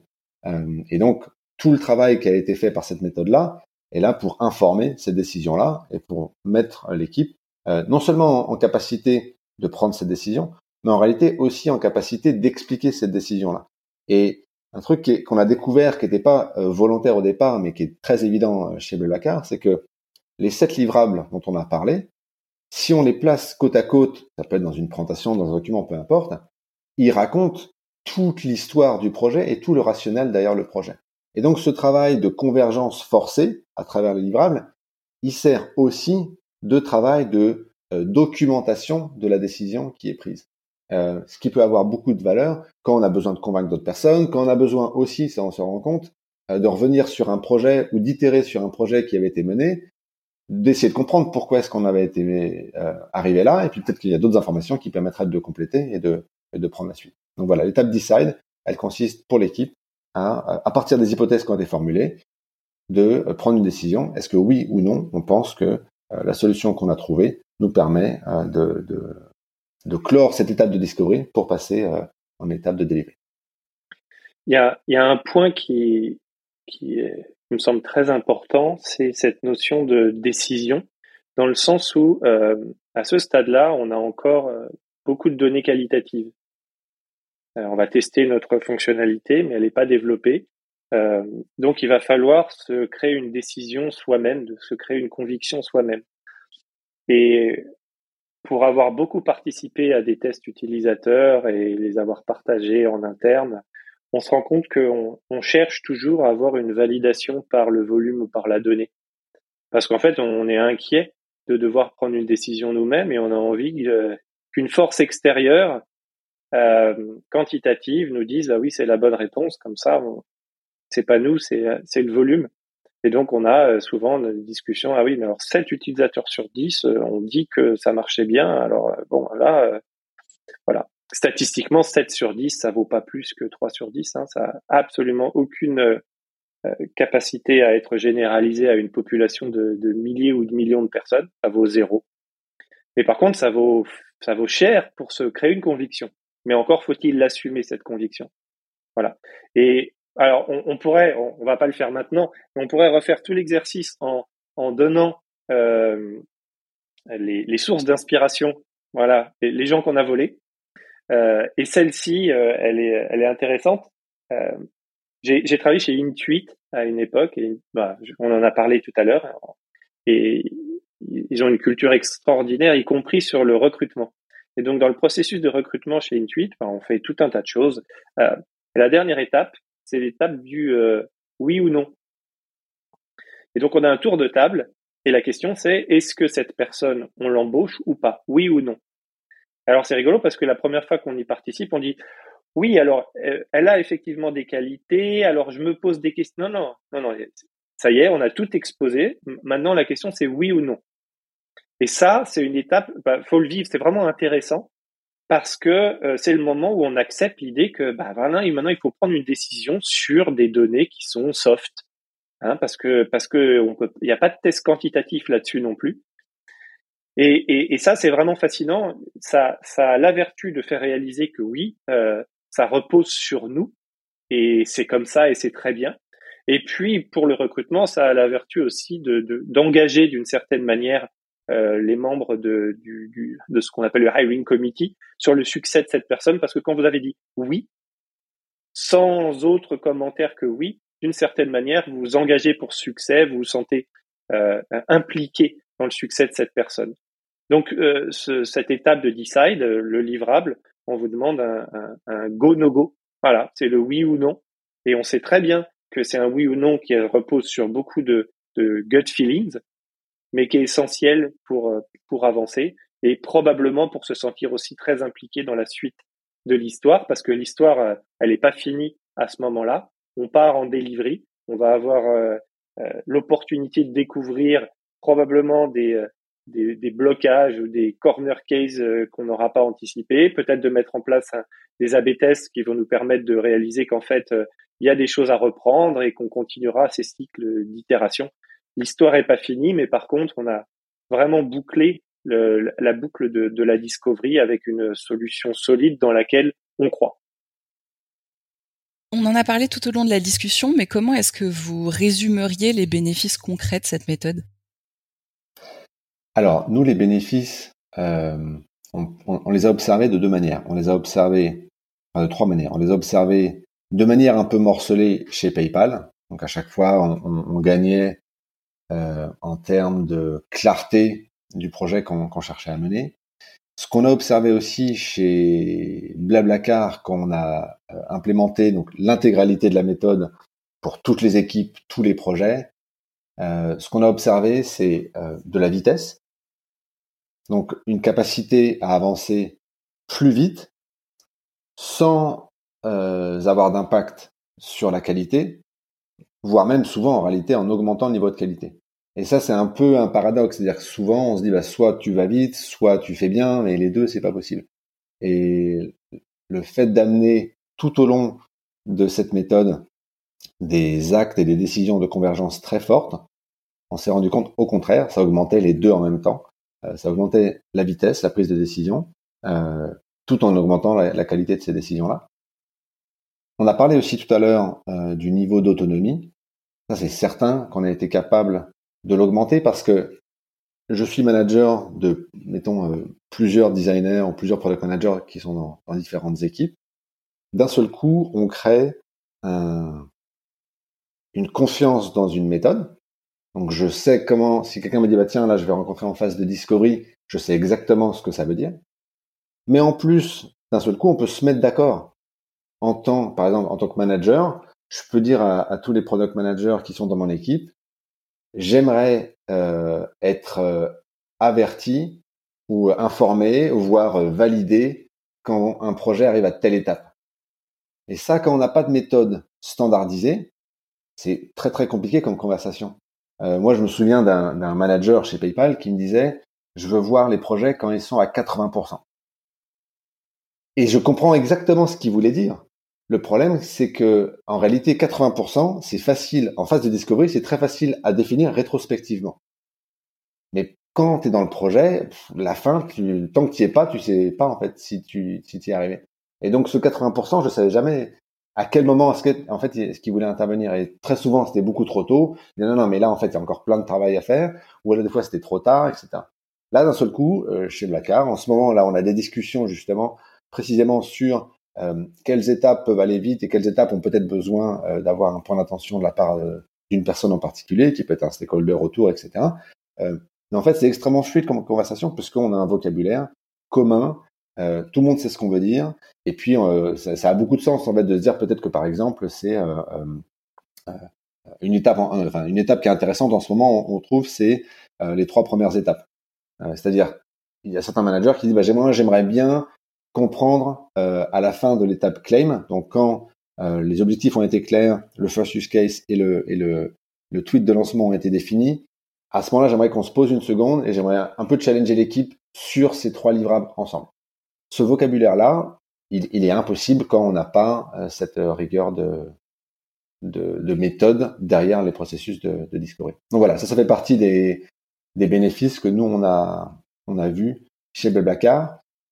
Il y a une troisième euh, source d'observation des bénéfices que Tristan et moi, on a, qui est à travers du mentoring, du coaching qu'on fait pour d'autres d'autres personnes qui souvent sont dans des dans des types de structures très très différentes de Blablacar, euh, soit beaucoup plus grosses, soit beaucoup plus petites. Euh, moi, en ce moment, je fais un travail de, de mentoring avec quelqu'un qui est dans une association. La personne, c'est la, la, seule product manager. Euh, et, et, je vois bien à quel point euh, les livrables en particulier sont euh, une source de confiance pour les personnes qui les utilisent. Euh, et ce qui est rigolo, c'est que certaines personnes utilisent ces livrables-là, mais personne d'autre ne sait qu'ils utilisent cette méthode. Et c'est OK. En fait, c'est une manière pour eux de travailler. Nous, chez Blackard, euh, c'est très public et tout le monde travaille comme ça et tout le monde a accès à tous ces documents, etc. Mais une autre manière de faire, si par exemple, euh, vous dites, bah, moi, je peux pas faire la discovery parce que euh, euh, mon boss veut pas, il pense qu'on n'a pas le temps, bah, peut-être que plutôt que d'essayer de le convaincre, faites-le, utilisez la méthode discrètement. Et c'est certain, en tout cas moi je le vois, euh, que ce travail-là va permettre de, euh, solidifier euh, les choix que vous faites et votre capacité à les défendre. Quand bien même en fait c'est un peu du travail qui est invisible ou qui n'est pas appelé un travail de discovery. En fait, peu importe. L'important c'est la qualité des décisions qui sont prises. Et, donc la confiance qu'on a dans ses propres décisions, c'est aussi quelque chose qui, qui, augmente visiblement avec, avec cette méthode-là. Ça, c'est quelque chose que j'ai euh, que, j'ai observé aussi. Hein, simplement demander à un product manager de le faire par lui-même ou un designer, la clarté euh, que ça crée dans le dans le, pitch ou dans la présentation du projet, elle se note instantanément en fait. Donc euh, un, product manager qui va arriver en disant bah voilà mon projet, ça, c'est mon KPI, euh, vraiment le use case essentiel c'est celui-là et voilà comment j'ai envie de la pitcher.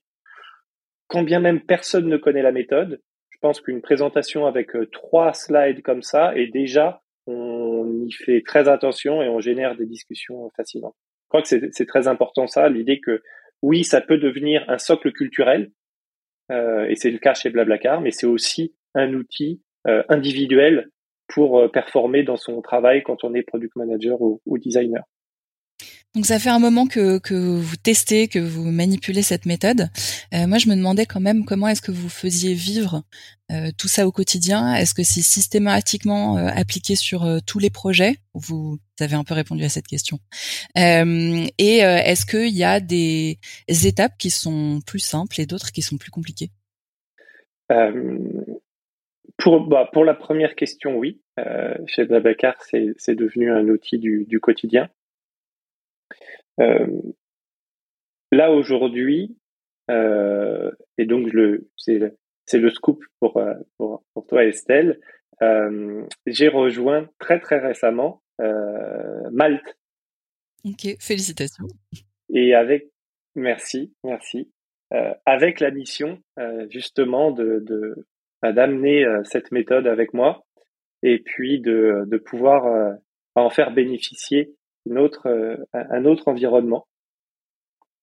Et donc, euh, bah, je suis confronté euh, exactement en ce moment à ce sujet de se dire, bah voilà, comment est-ce que on va pouvoir doucement amener cette structure dans une entreprise qui est en demande de ce genre de choses, mais qui n'est pas encore onboardée sur la méthode, qui la met pas encore en place au quotidien. Et donc, je crois qu'il y y a une chose, en tout cas, de ce que je découvre là, euh, c'est qu'il y a, y a aussi des étapes qui se, qui s'apprêtent mieux euh, en fonction de la culture des entreprises. Donc, il y a des entreprises qui vont déjà être très orientées sur des KPI. Euh, et dans ce cas-là, de faire l'extra effort d'être très précis sur les KPI, moi, c'est ce que je constate généralement. Il y a des entreprises qui sont très fortes là-dessus. N'empêche que il y en a un bon paquet des KPI qu'on a envie d'actionner au début du projet. Donc souvent, il y a cet effort de dire oui, tout ça, mais comment est-ce qu'on converge encore davantage? Donc certaines entreprises peuvent être très matures là-dessus et c'est plus simple. D'autres peuvent être euh, très matures sur euh, des activités très user-centriques, d'identification du problème. Donc je dirais que la première chose, c'est ça dépend de la culture des, des boîtes. Euh, et je pense que donc il n'y a pas vraiment une étape plus facile qu'une autre. En tout cas, c'est très dépendant de la culture. Aujourd'hui, euh, typiquement chez Mal, qui a vraiment une, une culture euh, centrée utilisateur très forte, qui sont très intéressés par, par les retours. Donc, toutes les étapes euh, de observe, mais y compris les étapes de, de d'évaluation ou d'itération. Voilà, ça c'est les premières choses qu'on arrive à mettre en place. Cette culture du use case, ça marche très bien. Cette culture de, du, du feedback utilisateur, ça marche très bien. Donc voilà. En tout cas, ma, ma réponse à moi là-dessus, c'est est-ce qu'il y en a une plus facile? Je ne sais pas. En tout cas, ça dépend beaucoup de, des équipes et, de à quel point ça résonne en fait chez elles. Et peut-être que ce que je pourrais rajouter, c'est que je crois que les, les livrables de chacune des étapes sont difficiles à remplir quand on n'est pas clair. Et donc c'est un peu ça le paradoxe, c'est que euh, c'est en fait du feedback qu'on a sur notre niveau de clarté. Et donc ça peut dépendre de la culture, c'est certain, mais des fois ça peut dépendre d'une personne en particulier qui est plus à l'aise sur certains sujets ou d'un projet en particulier qui est peut-être euh, mal emmanché. Et donc c'est ça la difficulté de, des livrables, c'est qu'il y a un côté un peu euh, intraitable, c'est que ça se voit. Alors au premier lieu, ça se voit pour nous-mêmes. Bah tiens, là, je pensais que j'étais clair sur mon projet. Mais le first use case, je me rends compte que je suis en train d'essayer d'inventer ce que ça pourrait être. Et quand on est à inventer le cas d'usage principal du travail que tu es en train de mener, probablement que ton exposition utilisateur, elle n'a pas été assez grande. Euh, mais dans ta tête, ça, ça, ça tenait debout. Et là, tu es confronté à la réalité qui te dit, mais en fait, tu sais pas du tout ce que tu es en train de faire. Et donc, c'est ça qui est difficile. Euh, mais pour quelqu'un qui est clair sur ce qu'il est en train de faire, les, les, toutes les étapes sont faciles en réalité. Euh, donc c'est ça un peu la, difficulté de répondre à ta question, Estelle, c'est que euh, c'est pas la méthode qui est plus ou moins difficile, c'est que la méthode, il y a une sorte d'effet miroir euh, qui te renvoie à cette euh, réalité-là. C'est vraiment le miroir de, la reine de Blanche Neige, quoi. Et donc des fois, la réponse, elle, elle est pas facile à entendre. La bonne nouvelle, c'est que ce qu'on essaye nous de faire dans le livre, c'est que évidemment qu'on on propose ce miroir euh, qui, va être euh, sans concession. Mais si la réponse est, pas satisfaisante, on propose aussi toutes les activités qu'on peut mener pour, euh, pour mieux y répondre. ces activités, elles sont facultatives. C'est pour ça que la méthode, elle peut être appliquée très très rapidement si on est clair. Et à l'inverse, elle peut. nous, je pense que si on avait le projet de l'année et qu'on utilisait toutes les activités du livre, je le recommande pas parce que je pense que ça prendrait trop de temps, mais on, on a pour pour un an de travail. La, bonne manière de faire, c'est plutôt de se dire, bah, si je suis pas clair sur ce livrable-là, je vais aller me référer aux activités qui sont proposées, voire peut-être en inventer de nouvelles, puisque là, c'est une liste infinie qu'on pourrait imaginer, pour essayer d'affiner de, ce point-là en particulier. Euh, et donc, euh, si, euh, par exemple, à l'étape du claim, j'ai pas la moindre idée de ce que je pourrais raconter dans ce tweet qui, annonce le, le, changement à venir, peut-être qu'il y a une activité qui peut être intéressante d'aller se référer à mais quelles sont les propositions de valeur euh, récurrentes qu'on fait dans mon entreprise? Ça serait étonnant que la fonctionnalité sur laquelle on soit en train de travailler ou l'amélioration qu'on ait en tête, elle, ne corresponde en rien à ces grands, euh, éléments de value proposition euh, qui existent par ailleurs. Donc, on, on donne beaucoup de, pistes pour essayer de, trouver des solutions. Si on se rend compte que, voilà, grâce au livrable, si on se rend compte qu'on n'est pas encore au niveau où on, où on souhaiterait l'être ou, où on pense l'être. Pour finir cette discussion, et ça fera probablement euh, écho à ton expérience Tristan, euh, moi je me posais la question de euh, quels seraient les conseils que vous donneriez à des équipes qui sont peut-être pas très bonnes en discovery ou qui débutent ou qui ont effectivement besoin de structure et de méthode. Ce, ouais, ce serait quoi les conseils pour rapidement mettre en place quelque chose qui fonctionne dans des équipes où on n'a pas nécessairement cette gymnastique qui est en place? Écoute, euh, bon, la réponse meilleure que je puisse te donner, c'est de, c'est de, lire euh, Discovery Discipline. Non mais c'est vrai parce que parce que c'est c'est exactement ce à quoi on cherche à répondre euh, avec ce livre. C'est exactement ça, c'est-à-dire que on cherche à apporter une méthode à tout le monde qui peut fonctionner dans des grands groupes ou, comme on l'a dit tout à l'heure, à un niveau individuel, euh, et progresser sur ce chemin euh, de la discovery. Donc, fondamentalement, et c'est même une, remarque qu'on a eue, une réflexion qu'on a eue autour du livre, c'est qu'on se disait en fait c'est des étapes, c'est des livrables, mais c'est aussi cette question en fait, c'est juste des questions. Voilà, faut pouvoir répondre à cette question. Euh, et, et ça, déjà de se poser les questions et de commencer à y réfléchir, c'est déjà faire un énorme pas en avant. Euh, et ça rend très solide en fait. Euh, c'est ça qui est assez étonnant, c'est que c'est cette question auquel ben, on pense pas forcément, alors qu'une fois qu'on se les pose, elles semblent complètement évidentes. Et quand on travaille sur ces sept questions, mais en fait notre notre progression en, discovery, elle est considérable. Et, et, pour des activités de mentorat qu'on qu'on fait euh, avec des designers ou d'autres, on se rend compte que ben, en fait au fur et à mesure qu'on réfléchit aux questions sur sur leur projet, hein, dire c'est quoi ton use case. Et c'est hyper intéressant et on les voit progresser. Donc c'est c'est pas si difficile. Je crois que c'est comme euh, un peu comme les, les, arts martiaux. Pareil, c'était une, une, piste qu'on avait en tête. Euh, en fait, c'est une pratique. On peut commencer très jeune et on progresse. Après, d'atteindre cette espèce de niveau ultime de Apple qui est capable sur des projets à des à des, des, centaines de millions de se focuser sur un seul use case et de délivrer comme ça, c'est probablement un niveau de maîtrise qui est extrêmement loin, n'empêche que toutes les étapes qui vont vers ça, ce sont des étapes de progression.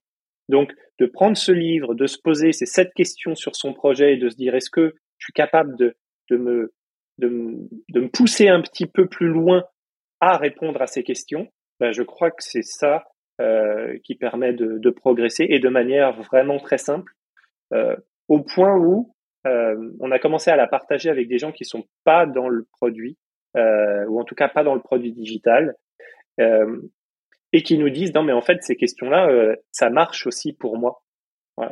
J'ai discuté avec quelqu'un récemment qui, qui a envie d'ouvrir un, petit food store, voilà, donc vraiment loin, et avec qui on discutait, hein, et, et comme ça, l'air de rien, je lui posais les questions du livre, et il me dit, ah oui, oui, c'est vrai, c'est une bonne question, il faudrait que je le regarde sous cet angle-là. Ah oui, ça m'aide. Voilà, donc euh, si on simplifie vraiment le livre à quelque chose de d'essentiel, euh, c'est euh, cette question à se poser si on a envie de, de, de construire un, un produit successful, en tout cas qui, qui intègre toutes les problématiques auxquelles il faut penser. Avant, évidemment, d'aller délivrer, hein, j'ai pas résolu ces problèmes de comptabilité, ni de création d'entreprise, qui sont d'autres problèmes très important pour lui. N'empêche que sur euh, euh, la vision de son food store et la réflexion qu'il va mettre autour, ça l'a déjà fait bien progresser. Peut-être qu'il y a une méthode euh, dans un autre domaine qui s'appelle la méthode des petits pas, que j'aime beaucoup et je pense qu'on pourrait complètement l'appliquer ici. Le principe de la méthode des petits pas, c'est quand tu cherches à développer une nouvelle habitude qui serait bénéfique pour toi, mais tu as du mal à te lancer. Donc, par exemple, je sais pas, à une époque, moi, la méthode des petits pas, je l'ai appliquée parce que je voulais me mettre à, la course à pied. Euh, J'aimais bien l'idée de faire la course à pied. Alors, me lever le matin pour euh, aller faire un jogging, c'était l'enfer. Et donc, le principe de la méthode des petits pas que j'ai appliqué, c'est tu définis euh, un pas en avant aussi petit que possible. D'ailleurs, tellement petit que ce serait ridicule de pas y parvenir. Donc, et, c'est très personnel, c'est pour toi, il n'y a pas d'absolu, mais pour toi, qu'est-ce qui serait un pas en avant tellement petit que ce serait ridicule de ne pas le faire? Donc, par exemple, réellement, mon niveau de motivation était tellement bas que le petit pas que j'avais défini, c'est mets tes chaussures. C'était pas euh, va sur le terrain, c'était pas cours de kilomètres, c'était Juste, tu te lèves, il est dimanche matin, il est 9 heures, mets tes chaussures. Et si tu fais ça, ça y est, tu as rempli ton objectif pour la journée. En réalité, il y a deux choses qui vont se passer. La première chose, c'est que euh, probablement qu'une fois que tu es dans ton salon avec tes chaussures, en fait, tu vas aller courir. Enfin, en tout cas, moi, tu vas sortir dehors parce que tu as l'air un peu euh, couillon avec tes chaussures dans ton salon.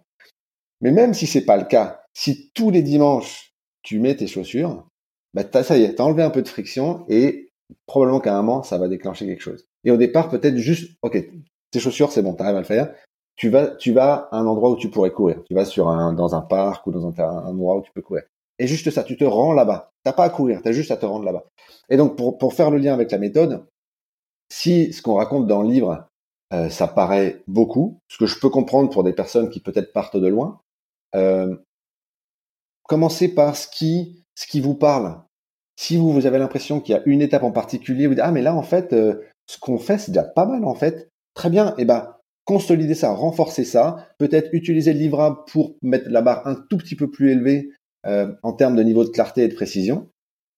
Et ce qui est certain, c'est que en, faisant ça, vous allez gagner en confiance, vous allez gagner en précision, vous allez gagner en clarté. Et en réalité, il y a énormément de ponts entre les différents livrables. Et juste d'améliorer une des étapes, ça va déjà probablement améliorer euh, toute celle d'après. Ensuite, euh, si vous galérez sur une étape en particulier en termes de rédaction du livrable, on propose énormément d'activités. Choisissez encore une fois celle qui est le plus appropriée à votre contexte, donc en termes de quantité d'efforts, quantité de budget, quantité de même de peut-être familiarité avec cette avec cette activité-là. Et, et, en fait, c'est voilà, moi j'y vois une sorte de, roue vertueuse là-dedans. Euh, commencez par ce qui est facile, euh, essayez de le faire systématiquement aussi. Au départ, nous, ce qu'on a rencontré chez Blackard, c'était beaucoup de personnes qui disaient alors la méthode elle est top. Pour mon projet en particulier, euh, je, je, crois que ça va pas marcher. Et on avait beaucoup de personnes qui, qui, qui racontaient ça. Et en fait, c'était simplement que ils se rendaient bien compte que le niveau euh, de clarté qu'ils pensaient avoir allait être un peu malmené et, donc ils préféraient euh, prendre un chemin de traverse.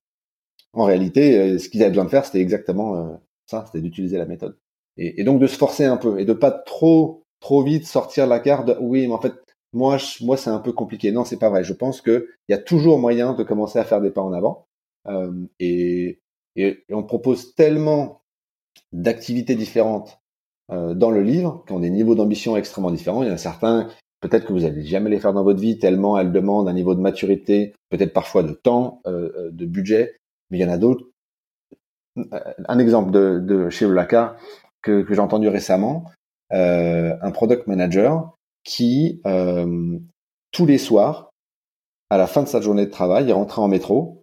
Bah, simplement, euh, il prenait l'écran du jour sur lequel il avait travaillé avec le designer et il faisait deux discussions utilisateurs dans le métro avec la personne qui était assise à côté de lui. et la richesse des, des, des retours nourrissait le travail du lendemain c'est des, des, petits détails et, et, je ne sais pas si ça a révolutionné tout le projet. Par contre, je pense que sur le choix d'un mot, euh, sur euh, le contraste d'un bouton, euh, sur l'enchaînement de deux étapes, il y a des progrès qui ont été faits. Est-ce qu'il y a, y a la place pour rien dans, dans la vie de quelqu'un qui travaille dans notre domaine pour appliquer quelque chose de la méthode? J'en serais, voilà, j'en serais très étonné quoi. Et, et si c'est le cas, bah, je suis très curieux que la personne elle me contacte sur LinkedIn euh, qu'elle m'expose toutes les raisons pour lesquelles elle peut pas, et, euh, et je crois que je trouverai une solution. Merci à tous les deux. C'était une discussion qui était hyper riche et hyper concrète. Pour euh, finir, quels seraient les conseils que vous aimeriez partager à des personnes qui démarrent en produit? Ça peut être sur de la discovery, mais ça peut être sur autre chose. Lire. Non, mais pas forcément notre livre, même si j'en pense le plus grand bien, mais euh, une des raisons pour lesquelles on a écrit un livre, c'est parce que euh, on a beaucoup appris en lisant. Et, et peut-être que la, la, différence qu'il y a entre euh, lire un livre et lire un article qui a été publié hier soir sur Medium, c'est que probablement que la difficulté d'écrire un livre sert de filtre en termes de qualité et que, nous on s'est bien rendu compte que la pression qu'on s'est mise nous-mêmes quand on s'est dit en fait non non c'est pas des articles médiums ou c'est pas une sorte de livre blanc mais c'est un livre qu'on va vendre dans le commerce etc d'un seul coup la barre elle est, elle est montée. Et donc lire des livres euh, je crois que le processus naturel euh, de, de, publication des livres fait que euh, c'est impossible qu'il n'y ait pas quelque part dans l'univers un livre en particulier qui va vous aider. Euh, c'est pas forcément le même pour tout le monde, euh, mais en tous les cas, voilà, moi mon, mon conseil c'est de c'est de lire, mais de lire de manière extrêmement active. Euh, C'est-à-dire c'est pas euh, je lis pour cocher une case en disant que je l'ai lu ou euh, je lis et c'est pas à autre chose. Moi par exemple mes livres, c'est ils sont noirs de de textes, enfin de, de, de, de, notes, de questions que je pose à l'auteur et je comprends pas pourquoi il dit ça et je dis bah tiens ça ça me rappelle tel truc etc. Et donc lecture active avec vraiment l'ambition de se dire je vais je vais avoir une discussion avec le contenu et avec l'auteur de manière euh, euh, indirecte.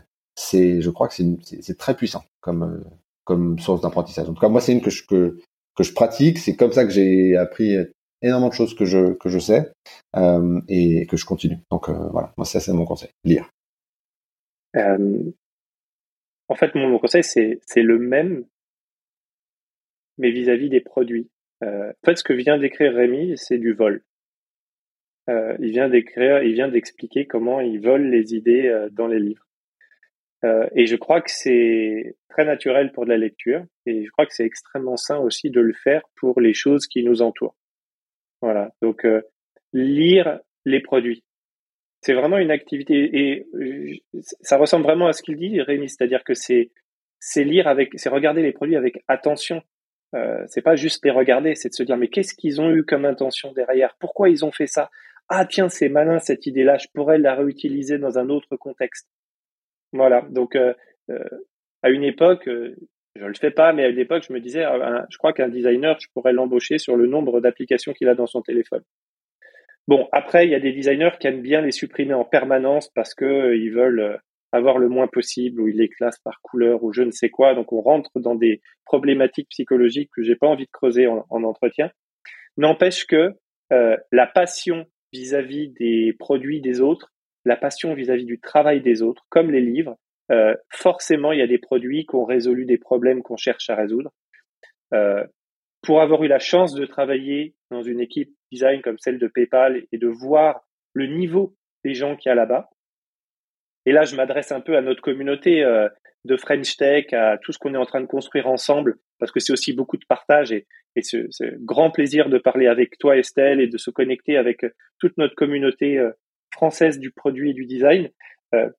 Il y a des gens brillants euh, dans ces grandes structures et ils arrivent à acheter des, des, des rockstars qui viennent du monde entier.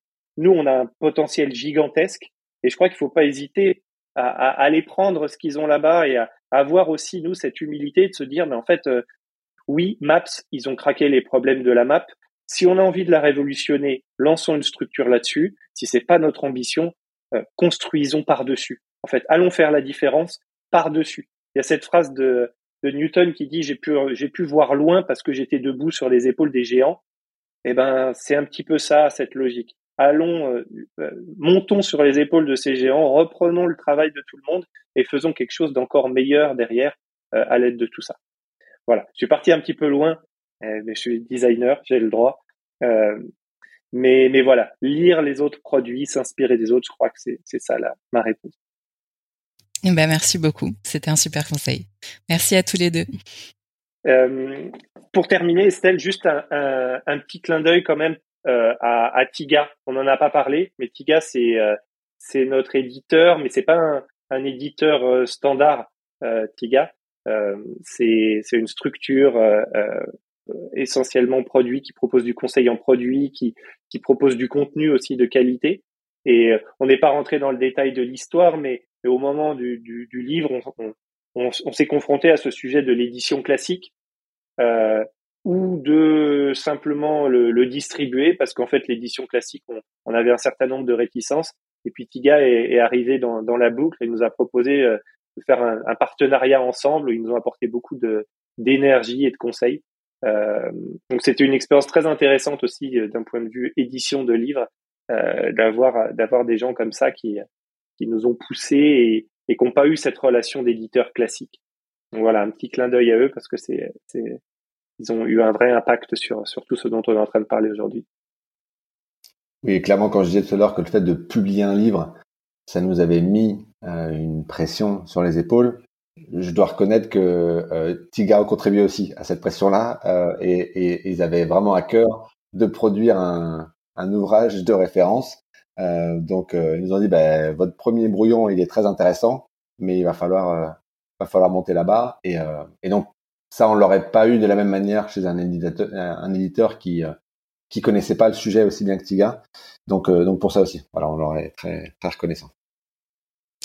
Parfait. Et on conclura là-dessus. Je remettrai bien évidemment euh, en description de l'épisode euh, euh, la référence du livre et des liens pour pour le retrouver facilement. Et encore une fois, merci beaucoup à tous les deux pour cet échange qui était vraiment très riche et qui, je pense, aidera beaucoup de monde. Merci Estelle, merci beaucoup. Merci beaucoup, merci Estelle, et pas simplement pour la pour la conversation qu'on a aujourd'hui, mais en réalité pour tout le travail que tu fais euh, derrière euh, ce podcast-là, parce que je crois que l'intention commune qu'on a entre ton podcast et notre livre, c'est clairement celui de, euh, de rendre public des conversations autour de nos métiers. Et je crois que ça fait énormément, ça nous fait tous grandir en réalité. Et donc voilà, donc je, je sais que c'est une quantité d'efforts que peu, peu d'auditeurs soupçonnent, mais produire un podcast, c'est énormément de travail. Et, la conversation qu'on entend, c'est que euh, euh, la, face visible de l'iceberg, mais il y a beaucoup de travail derrière. Donc euh, voilà, merci beaucoup à, toi, pas pour cet épisode, mais pour l'intégralité de ce podcast. Merci énormément, ça me fait très plaisir. Bonne journée. À bientôt. Bonne journée. Si vous avez écouté jusqu'ici, c'est probablement que cet épisode vous a plu. Si c'est le cas, je vous invite vraiment à vous abonner pour ne rien rater des prochaines sorties. Et si vous voulez m'aider à faire connaître le podcast, vous pouvez lui laisser 5 étoiles et en parler autour de vous. À très vite!